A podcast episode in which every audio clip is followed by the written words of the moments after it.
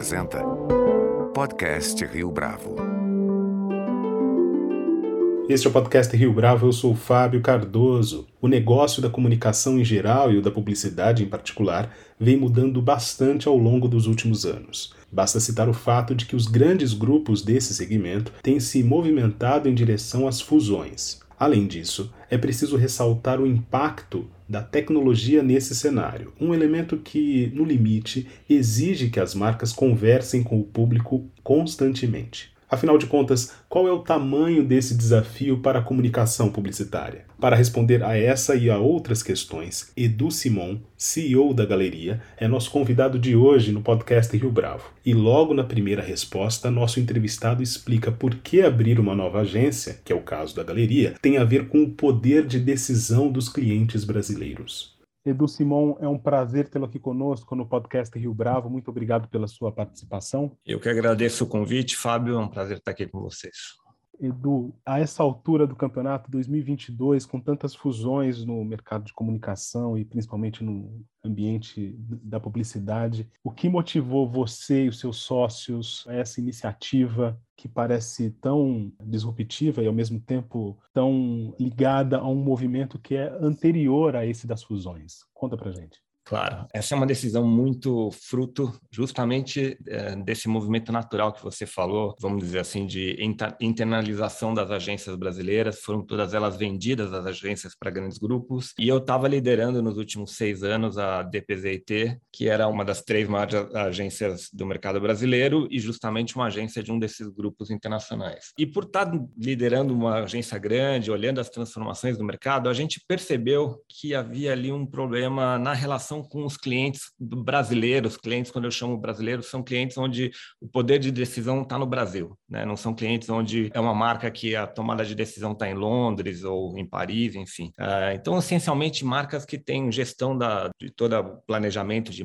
de, de construção de marca localmente, que constrói campanhas localmente. E o desejo desses clientes é encontrar parceiros, agentes de comunicação, agências de comunicação, que também tivessem capacidade local de tomada de decisão. Porque esse é um mercado, como você mesmo citou, em transformação. A te tecnologia está impactando muito o negócio, a adoção de dados na, na comunicação está fazendo com que os clientes se transformem, que as agências se transformem, e as agências muitas vezes não têm capacidade de tomada de decisão quando, novamente, o centro de decisão do negócio dela também está fora do Brasil. Então, havia esse descasamento. Os clientes não encontravam mais nas eh, as agências disponíveis no mercado uma agência local, grande, estruturada, com grandes clientes, totalmente é, equipadas de ferramentas da mesma forma que uma agência de um grupo internacional, só que com tomada de decisão local. Ah, e olhando esse descompasso, a gente começou a ficar incomodado com o risco que isso nos oferece, né? E aí surgiu a intenção de criar essa, essa agência é, justamente para ir na contramão desse movimento que você citou, mas que criou esse, esse incômodo nos clientes, né? Aí, quando a gente olhava para o ranking das 20 maiores agências do Brasil, é, até recentemente, até agora, duas são brasileiras, o resto são todas agências de grupos internacionais. Né? Então não tem muita opção e, e, criar uma opção me pareceu uma, uma coisa lógica. Como essas transformações que você citou agora há pouco, essas transformações de mercado afetam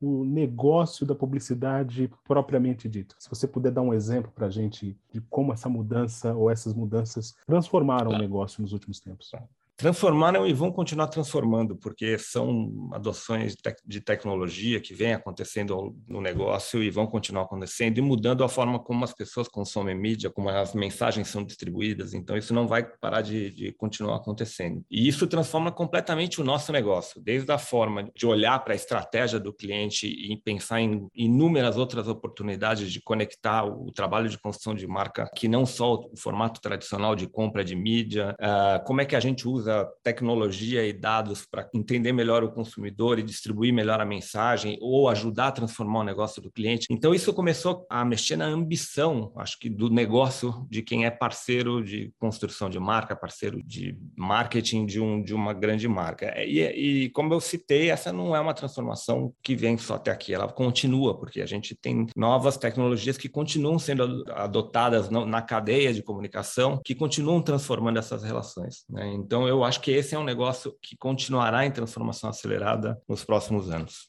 Edu, como a tecnologia, em especial, ela afeta a maneira de a publicidade operar, porque até então, ou até essas mudanças uh, todas acontecerem, havia um jeito da publicidade brasileira, por exemplo, lidar com as questões e ouvir, por exemplo, as demandas dos clientes. Como é que você enxerga esse desafio? Eu entendo assim que a criatividade que é nativa nossa, como povo, como negócio, como mercado de comunicação, que eu acho que vem do jeito brasileiro de pensar, o brasileiro é criativo em muitas frentes, ela nunca impediu a entrada da tecnologia. Tá? E eu acho que o, o, desafio que a gente tem como negócio, ele não está em a gente ter atrasado a adoção de tecnologia no nosso, nas nossas relações de comunicação, no, no nosso negócio de comunicação, por causa da criação. E sim, na velocidade com que isso renovou o nosso o core do nosso negócio, né? o, o, a, o aquilo que era central no nosso negócio, que é a, a, a forma de distribuir a comunicação. Né? Isso transformou totalmente as as relações com as marcas, as relações de remuneração com os nossos clientes, a, a forma como os nossos clientes acessam esses canais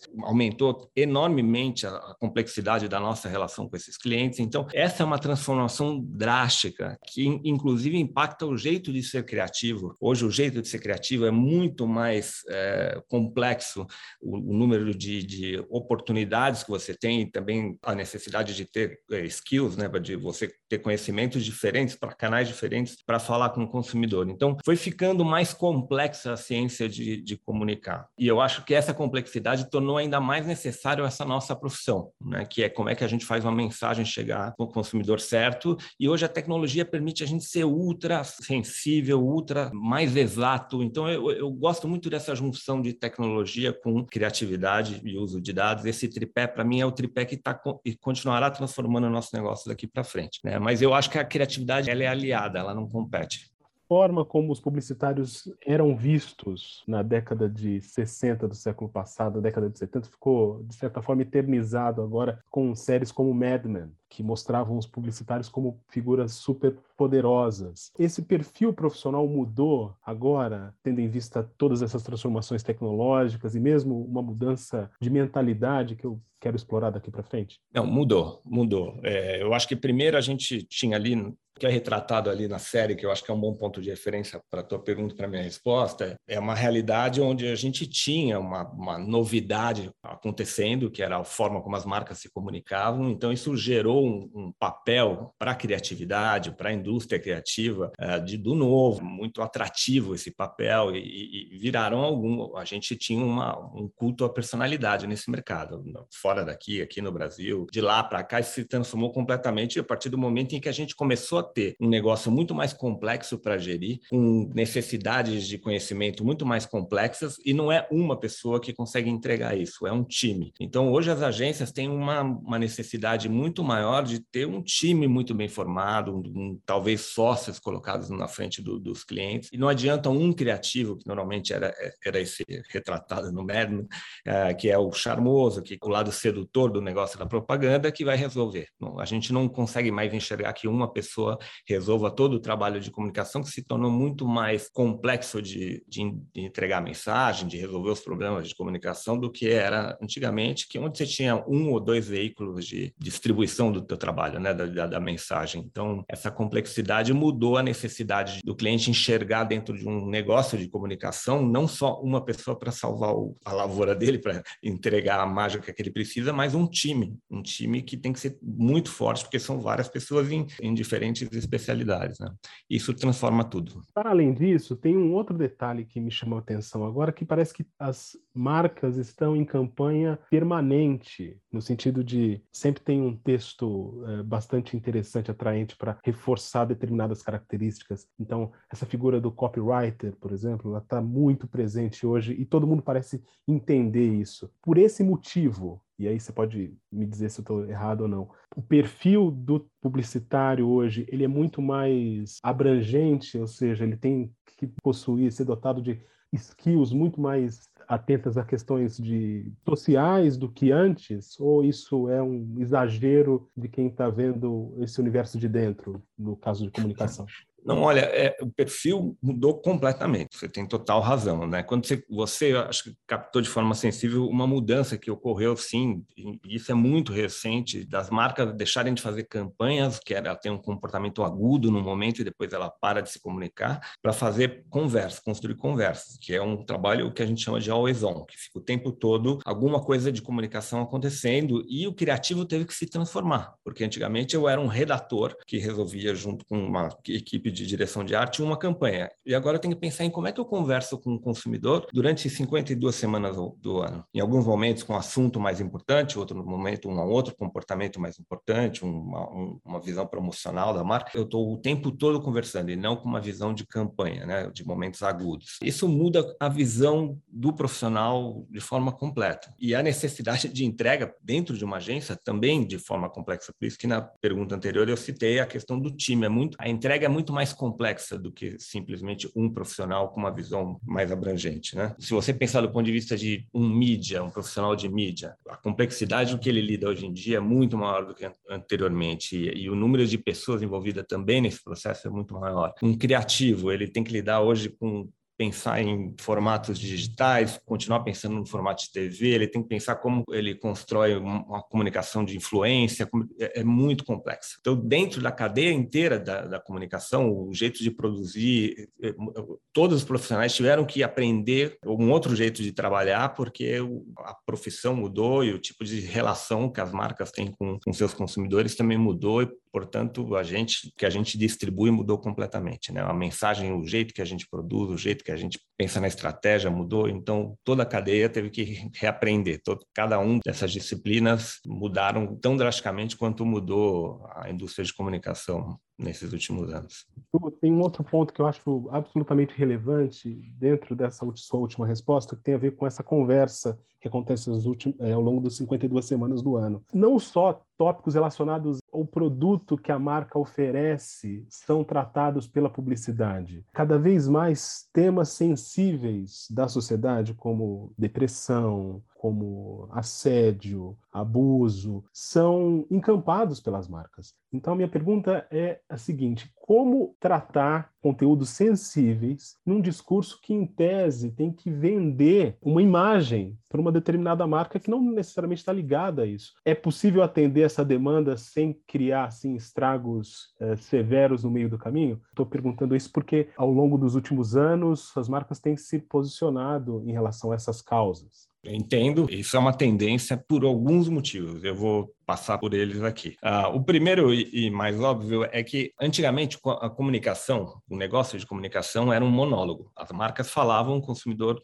não respondia. Né? Então a gente descobria por pesquisa o que ia acontecer antes, né? o que aconteceria se a gente colocasse aquela campanha no ar, essa, aquela comunicação no ar, e depois a gente descobriu o que tinha acontecido com os resultados do, do que a gente tinha feito. Então isso era um monólogo. E hoje a gente tem um, uma conversa. Qualquer mensagem que você coloque de uma marca no ar, o consumidor vai reagir. E isso, a reação pode ser muito boa, pode ser desastrosa. A gente tem N exemplos de como as marcas têm dificuldade de migrar do monólogo para o diálogo. Essa mudança, eu acho que é uma primeira coisa que a gente tem que entender. A segunda coisa que eu acho que você descreveu é, é reflexo disso, é que conforme a gente vai tendo uma geração que cresceu acostum, se acostumando a consumir conteúdo sem ser interrompido, eu estou falando aí das plataformas de streaming, e a gente aqui cresceu assistindo TV e aceitando que aquilo que ia entrar um bloco de comercial ali no meio, conforme tem uma geração que cresceu já nos últimos 10 anos assistindo Netflix e todas as outras plataformas que vieram depois, essa geração não entende muito bem essa relação de ser interrompido por uma propaganda.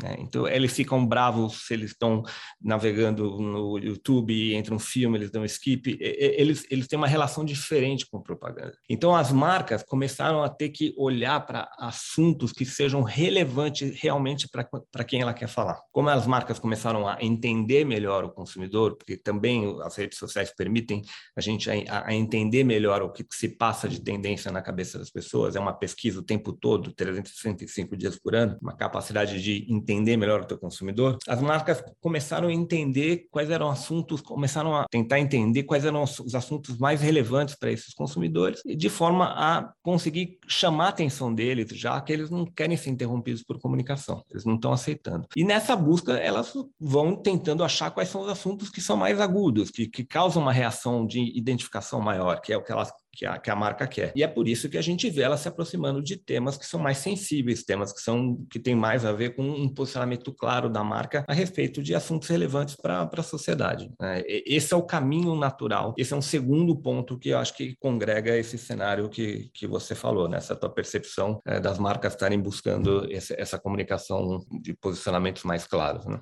Como é que a galeria vem enfrentando todos esses desafios que a gente delineou nas últimas quatro respostas, sobretudo tendo em vista as marcas que vocês têm no seu portfólio? Lá no começo eu te falei, quando a gente decidiu montar uma agência nova, muito do que estava na nossa cabeça é ter essa capacidade de reagir rápido para os nossos clientes, porque a decisão sobre a estratégia do meu negócio como galeria está aqui, né? Os sócios estão aqui, a gente não precisa pedir autorização para ninguém. E aí a gente olhou, a gente teve a oportunidade de olhar e dizer, olha, então como seria a agência se a gente começasse ela do zero? E desenhar uma agência para as necessidades do mercado de hoje. É muito difícil você pegar uma agência formada há 30, 40, 50 anos, que vem se adaptando e se tornando mais digital, mas transformar ela para um mercado absolutamente diferente, como a gente discutiu no, nas últimas três, quatro perguntas, seria talvez mais fácil a gente desenhar do zero a quais são as competências que a gente queria ter dentro de casa, que tipo de formato de comunicação a gente quer construir, como é que a gente quer estruturar o processo de comunicação por um modelo de negócio que está tão diferente do que estava dois, três, quatro anos atrás. Então, a gente, sem dúvida nenhuma,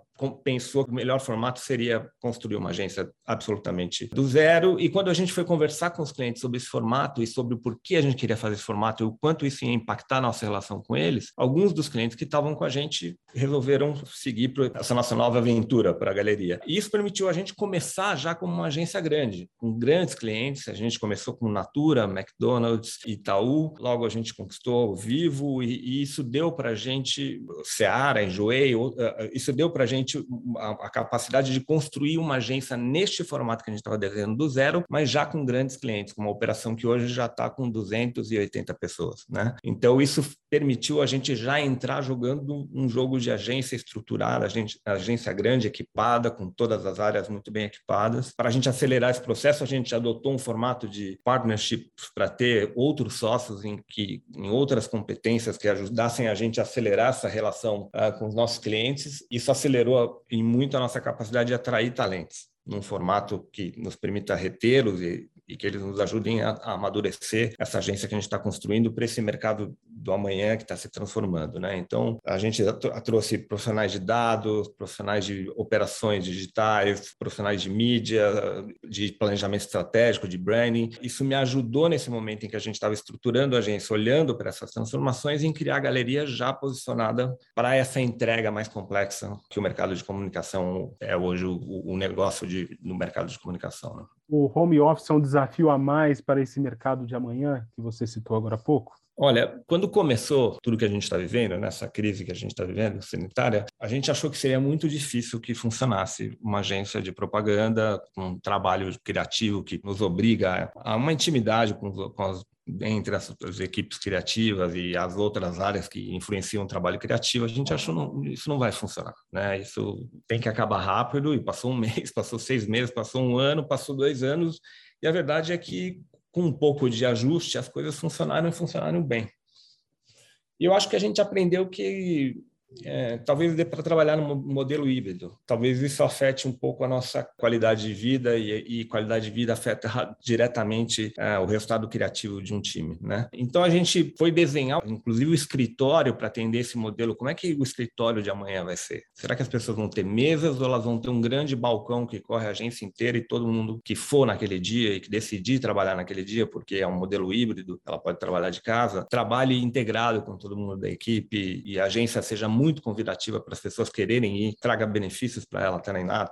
Talvez tenha um café descolado, operado por alguém de fora para ter um charme, talvez tenha uma área externa muito grande, com bastante verde, para as pessoas quererem trabalhar lá. Então, você começa, inclusive, a afetar a parte física da agência. Esse é um pouco o efeito que a gente está discutindo na hora de pensar a estrutura da agência, enfim, do escritório e tudo. Última pergunta, Edu. Pouco mais de 10 anos, o Brasil era uma coqueluche, para utilizar um termo de antes, estava muito atraente como é, opções das grandes, como opção para as grandes empresas, é, para os investidores. E agora em 2022 a gente vê uma fuga de capital e também essa imagem que o Brasil possuía, coisa de 11, 12 anos, ele já não tem mais. O Brasil precisa passar por um rebranding é, você como especialista na área, você avalia? Olha, a gente precisa. O problema é que é muito mais fácil, é muito mais rápido destruir do que construir. E a gente, de fato, a gente tinha uma imagem construída, fruto de, de bastante trabalho anterior, e que hoje está bastante prejudicada. Né? Então, é óbvio que eu acho que é rápido você construir um posicionamento para o Brasil, porque a gente, produto Brasil é bom, né? É um mercado de consumo grande, é um mercado onde criatividade é importante, um mercado que é um mercado importante em várias indústrias, e é um mercado moderno, indústrias tão importantes quanto a indústria uh, bancária, quanto eu acho que a gente tem como produto uh, qualidades para a gente reverter rápido isso, se a gente tiver uma clareza de para onde a gente quer apontar como país para oferecer né, um produto que, olha, esse produto é daqui para frente, como é que a gente se comporta com o meio ambiente, como abertura de mercado, como questões que são sensíveis para o mercado externo, que é o nosso consumidor. Então, eu acho que dá para a gente fazer um trabalho, mas é um trabalho que depende do produto melhorar em si, da gente mostrar na liderança um pouco mais de clareza do que, que a gente quer como gestor desse produto. Né? Edu Simão, foi um prazer tê-lo aqui conosco no podcast Rio Bravo. Muito obrigado pela sua entrevista. Obrigado, Fábio. Sempre um prazer. Adoro ouvir o Rio Bravo e foi um prazer estar aqui com você. Este foi mais um podcast Rio Bravo. Você pode comentar essa entrevista no nosso perfil do Twitter, arroba podcast Rio Bravo, ou no Facebook da Rio Bravo. A nossa lista completa de entrevistas está disponível no Apple Podcasts, no Deezer, no Google Podcasts, no SoundCloud e no Spotify. E no aplicativo O Guia Financeiro, além dos nossos podcasts, você encontra muito mais conteúdo sobre o mundo da economia em diversos formatos.